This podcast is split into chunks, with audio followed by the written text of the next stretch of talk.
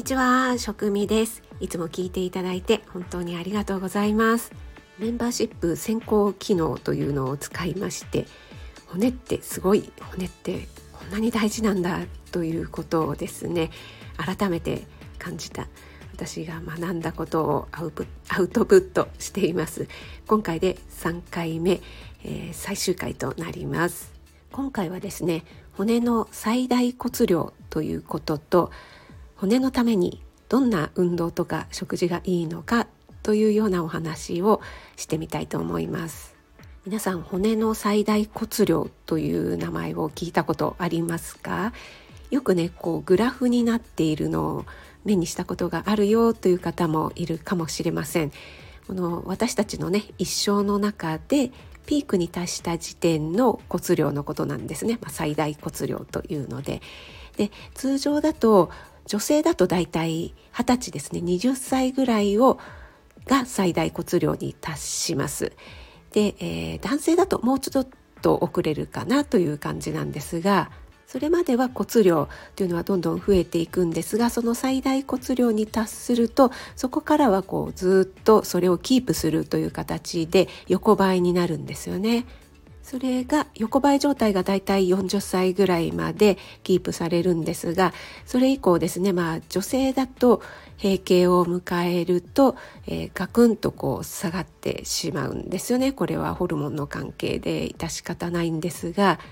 ガクンと下がってからそこから、ま、あの緩やかに下がるといった感じで男性の場合は、えー、女性のようにガクンとは下がらないんだけれどもやはり40歳ぐらいを目安に徐々に徐々に下がっていくというような状態です。ということはですねこの最大今から今からというか私はもう50代なので今からどんなに頑張ってもこの最大骨量を超えるということはできませんのでいかにキープするかいかにこれ以上下がらないようにするかということにですね、えー、注力するということなんですよね。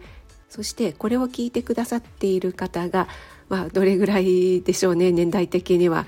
30代40代50代それ以上の方もいらっしゃるかなと思うんですがそれぐらいの年代の方も同じように考えてもらえればなと思うんですが逆にですねあの若い方ですよね例えば10代20代のお子さんがいらっしゃる方そういった方はですねまだ最大骨量に達していない可能性がありますのでいかにねこの最大骨量を上げておくかというところがねとってもとっても大きなポイントです。これね特に女性の場合ねこれぐらいの思春期の女の子って自分にもね見覚えあの身に覚えありますけども見た目をね気にしますから無理なダイエットとかねしがちですよね。そんなに太っていないのにえもっと痩せたいと思ったりですねそうすることによってこの最大骨量がいまいち上がらないままそのまま40代50代とかねこう閉経を迎えるわけですよね。若い頃はそれで支障なかったかもしれませんがやっぱりね年齢とともにもうすでにねその最大骨量が低い状態から減るわけですからそれはもう単純に引き算してもらうとねもう100のところから徐々に減っていくのと50のところから減っていくのっていうのはね全然違うっていうことはお分かりになるかと思うんですよね。10代20代のお子さんがいらっしゃる方はここかなり重要なポイントですね。はい、そして私のようなね50代の場合はもうこれ以上ね下がらないようになんとかキープしたい骨粗しょう症にならないように予防したいということでねやっぱりここは運動と食事なんですよね。食事はね前回もカルシウムのお話ししたと思います。日本人はねやっぱり国土の問題とかもあって、えー、どの年代でもカルシウムがの摂取量が低いです。もちろんね骨にとって、えー、必要な栄養素っていうのはカルシウムだけではないんですが今日は特にカルシウムについてねお話ししたいと思います、まあ、皆さんねもうお分かりになっているかと思いますが牛乳とかヨーグルトチーズとまあ、豆乳は乳製品ではありませんね。そういった乳製品。これねやっぱりあのごくごく飲めないよという方もいらっしゃるので是非ねそういう方はあの料理にね使っていただきたいなと思うんですよね。また温めることによってね消化も良くなりますのでね。あとは牛乳苦手な方はね豆乳で代用していただいたり。そして私の大好きな大豆製品ですね。これ本当にねもう大豆製品は豆乳から味噌からお豆腐油揚げ厚揚げとねもうたくさん日常生活にね活用できる食材がたくさんありますのでね。そして大豆はカルシウムだけではなくてね良質なタンパク質も取れますのでね。あとはやはり魚類ですよね。イワシとかシラスとか小魚、煮干しとかねそういったものも積極的にとっていただきたいなと思います。ここで一つ注意していただきたいのがカルシウムを取る時にリンとか食塩ですね。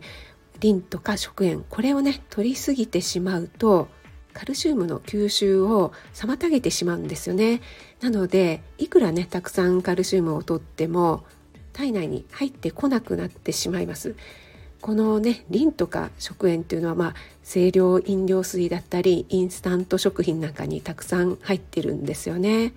スタント食品カップ麺とかはね特に塩分味も濃いですしリンもね含まれていますのでお豆腐食べながらカップ麺食べてるという人いるのかどうか分かりませんけどもね、えー、この辺ねちょっと気をつけていただければなと思います。そして運動でおすすめしたいのが何といってもやっぱりウォーキングなんですけどもこれ一番お金も何もかからない そして気分転換にもなる簡単に手軽にできるということなんですがそして継続しやすいですよね。あのモチベーションを上げるためにジムに通うとかいうのも全然ありなんですけどもお金かけずに手軽にやりたいよという方はですねこのウォーキング特にですねインターバル速歩というのをおすすめしたいです。これはこのスタイフでも配信していらっしゃる町のかかりつけ医さんもおすすめしていらっしゃるんですよね。私もやっています。これですねあの田畑式トレーニングといって立命館大学の田畑教授が発表した科学的な方法で効果があるということで有名な田畑式プロトコルというのがあるんですがこれ有酸素運動と無酸素運動を同時にできるというものなんだそうなんですね。これまああのインターバル速歩なんですけども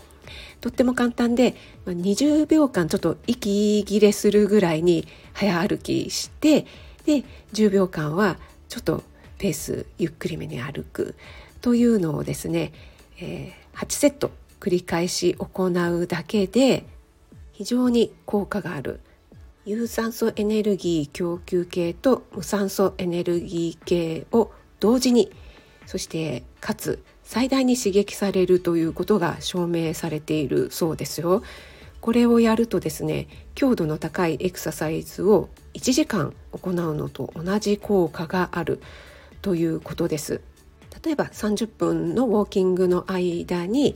この20秒間息切れするぐらいの早歩きそして10秒ゆっくり歩くというのを8セット8セットを繰り返し行うだけで効果がある。8セットというとトータル4分にしかならないのでこれはですね非常にお手軽でいいですよね。ゆっくりねいろいろな景色を見ながらお散歩をしたいのよという方もいらっしゃると思いますがそれはそれでいいとして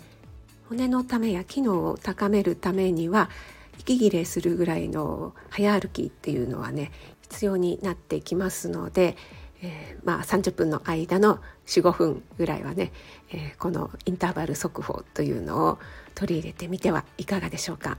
私はついね早歩きの部分を長くしすぎちゃうんですよね。それでねちょっとこう疲れちゃう っていうところがあるんですけども。是非無理のない程度に取り入れてみてください。骨ってすごい。骨ってこんなに大事だったんだ。骨の働きや機能について3回に分けてお届けいたしました。最後まで聞いてくださってありがとうございます。食味でした。